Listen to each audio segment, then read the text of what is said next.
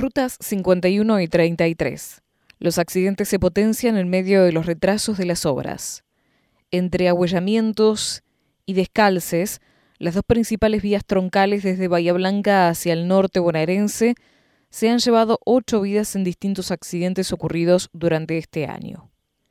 Una de las dos vías más relevantes de tránsito vehicular desde nuestra ciudad hacia el norte del país, la ruta provincial 51, en el tramo de 121 kilómetros hasta Coronel Pringles, se ha convertido otra vez en un trágico registro estadístico en accidentes fatales. En el transcurso del corriente año, ha cobrado seis vidas en diferentes hechos, a lo que deben sumarse una decena de heridos de distinta consideración, de los cuales algunos aún permanecen en el proceso de recuperación física.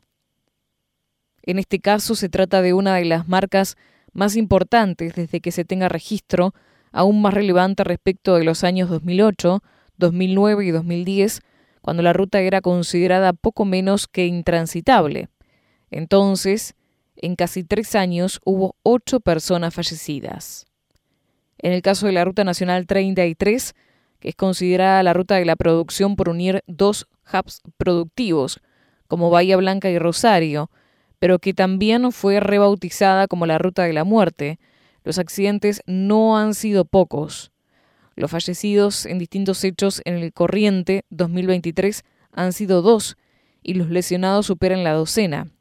La salvedad en este caso es que existe un tramo de 36 kilómetros que se encuentra en proceso de construcción de la primera etapa del ambicioso proyecto de autopista entre Bahía Blanca y Pigüé a lo largo de 132 kilómetros.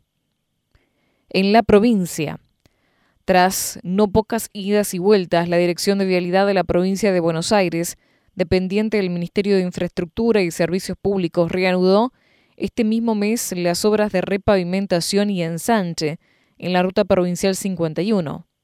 El trabajo se realiza en 32 kilómetros de los 121 del tramo Bahía Blanca Coronel Pringles, es decir, bastante menos de complejidad de una calzada que en solo 50 kilómetros de una de las tantas adecuaciones se encuentra en buenas condiciones.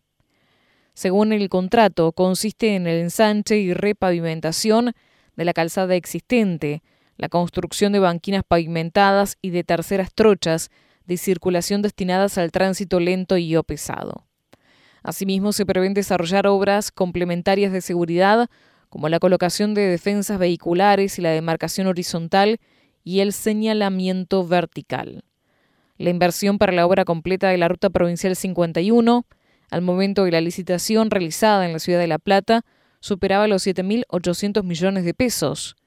El administrador de Vialidad Provincial y exintendente del partido de Punta Indio, Hernán Isurieta, lo explicó de esta manera. La ruta provincial 51 está muy vinculada a la producción y tiene un tránsito intenso de camiones.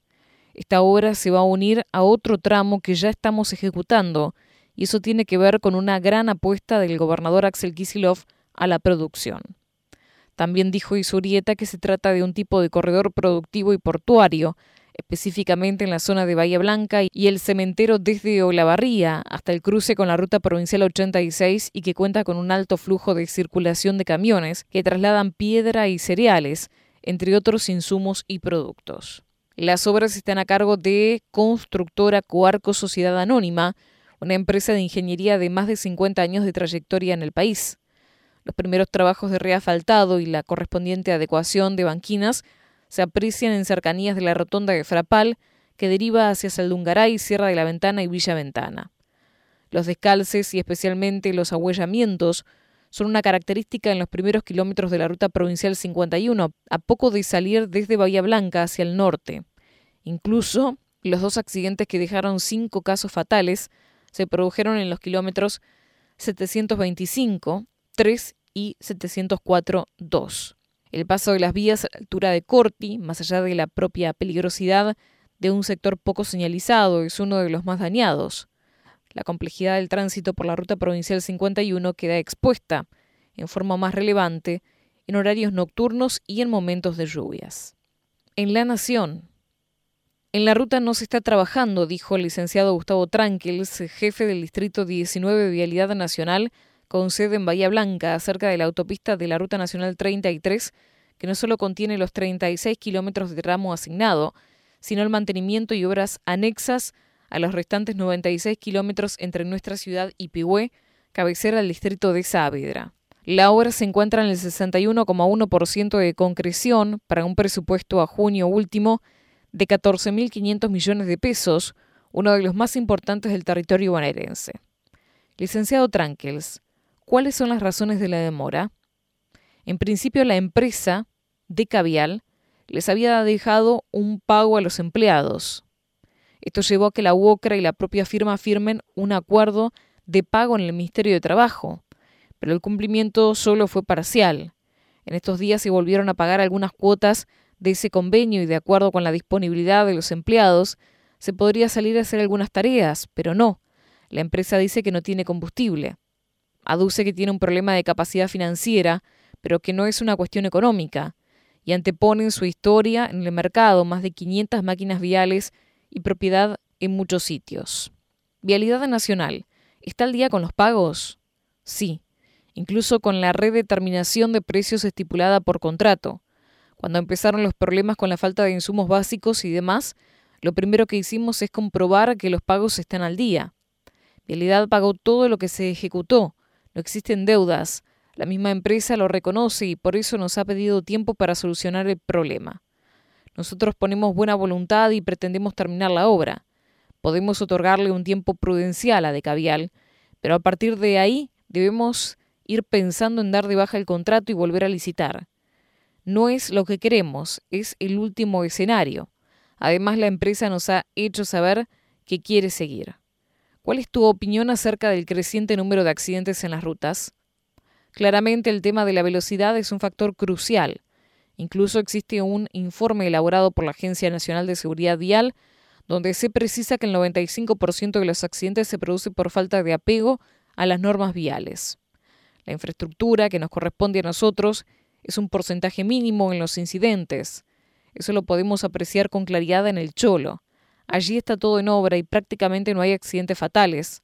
¿Por qué? Porque la gente circula a velocidad urbana. También se mejora mucho cuando se hizo la ruta segura entre Bahía Blanca y Espartillar, donde disminuyeron los accidentes, y los que hubo casi siempre fueron por cuestiones relacionadas con el factor humano. Las ONG y los accidentes viales. Para el licenciado Pablo Rojas, director del Observatorio Vial Nacional de la Agencia Nacional de Seguridad Vial de la Nación, el aporte de las ONG relacionadas con los accidentes viales no solo es para destacar, sino muy necesario. En el mundo está probado que las personas que tuvieron un siniestro vial, ya sea ellos mismos o el núcleo familiar cercano, tienden a ser mejores en la conducta en la vía pública. Eso tiene que ver con la sensibilización a través de una tragedia, sostuvo. Es importante que la policía trabaje con las ONG para hacer un aporte desde ese lugar, ya que es diferente al que realizamos nosotros, y hace que el tema sea visible. Este es uno de los inconvenientes que existen, ya que desde lo psicológico tenemos una concepción de que a nosotros no nos va a pasar un accidente, pero sucede, aseguró. El licenciado Rojas dijo oportunamente en diálogo con la nueva que trabajar respecto de la seguridad vial en ocasiones suele resultar frustrante. No siempre los resultados aparecen en la medida y en el tiempo que uno pretende. No son inmediatos y dependen de múltiples circunstancias, contó. La Argentina posee problemas de infraestructura, pero también por la forma en que conducimos, tenemos un nivel de temeridad muy elevado respecto de esa infraestructura disponible, amplio. No quiero revictimizar a las víctimas, pero otorgándole mayores culpas, pero hay una responsabilidad de parte nuestra, de las autoridades, de controlar lo que hay que controlar. Quien acelera, de más tiene responsabilidad, pero también quien lo debe controlar, señaló. En tal sentido, debemos trabajar en el expertise de las licencias de manejo, por ejemplo, alrededor del 77% de las colisiones frontales se dan al momento de sobrepaso de otro vehículo. El factor humano ronda allí fuertemente, concluyó el licenciado Rojas.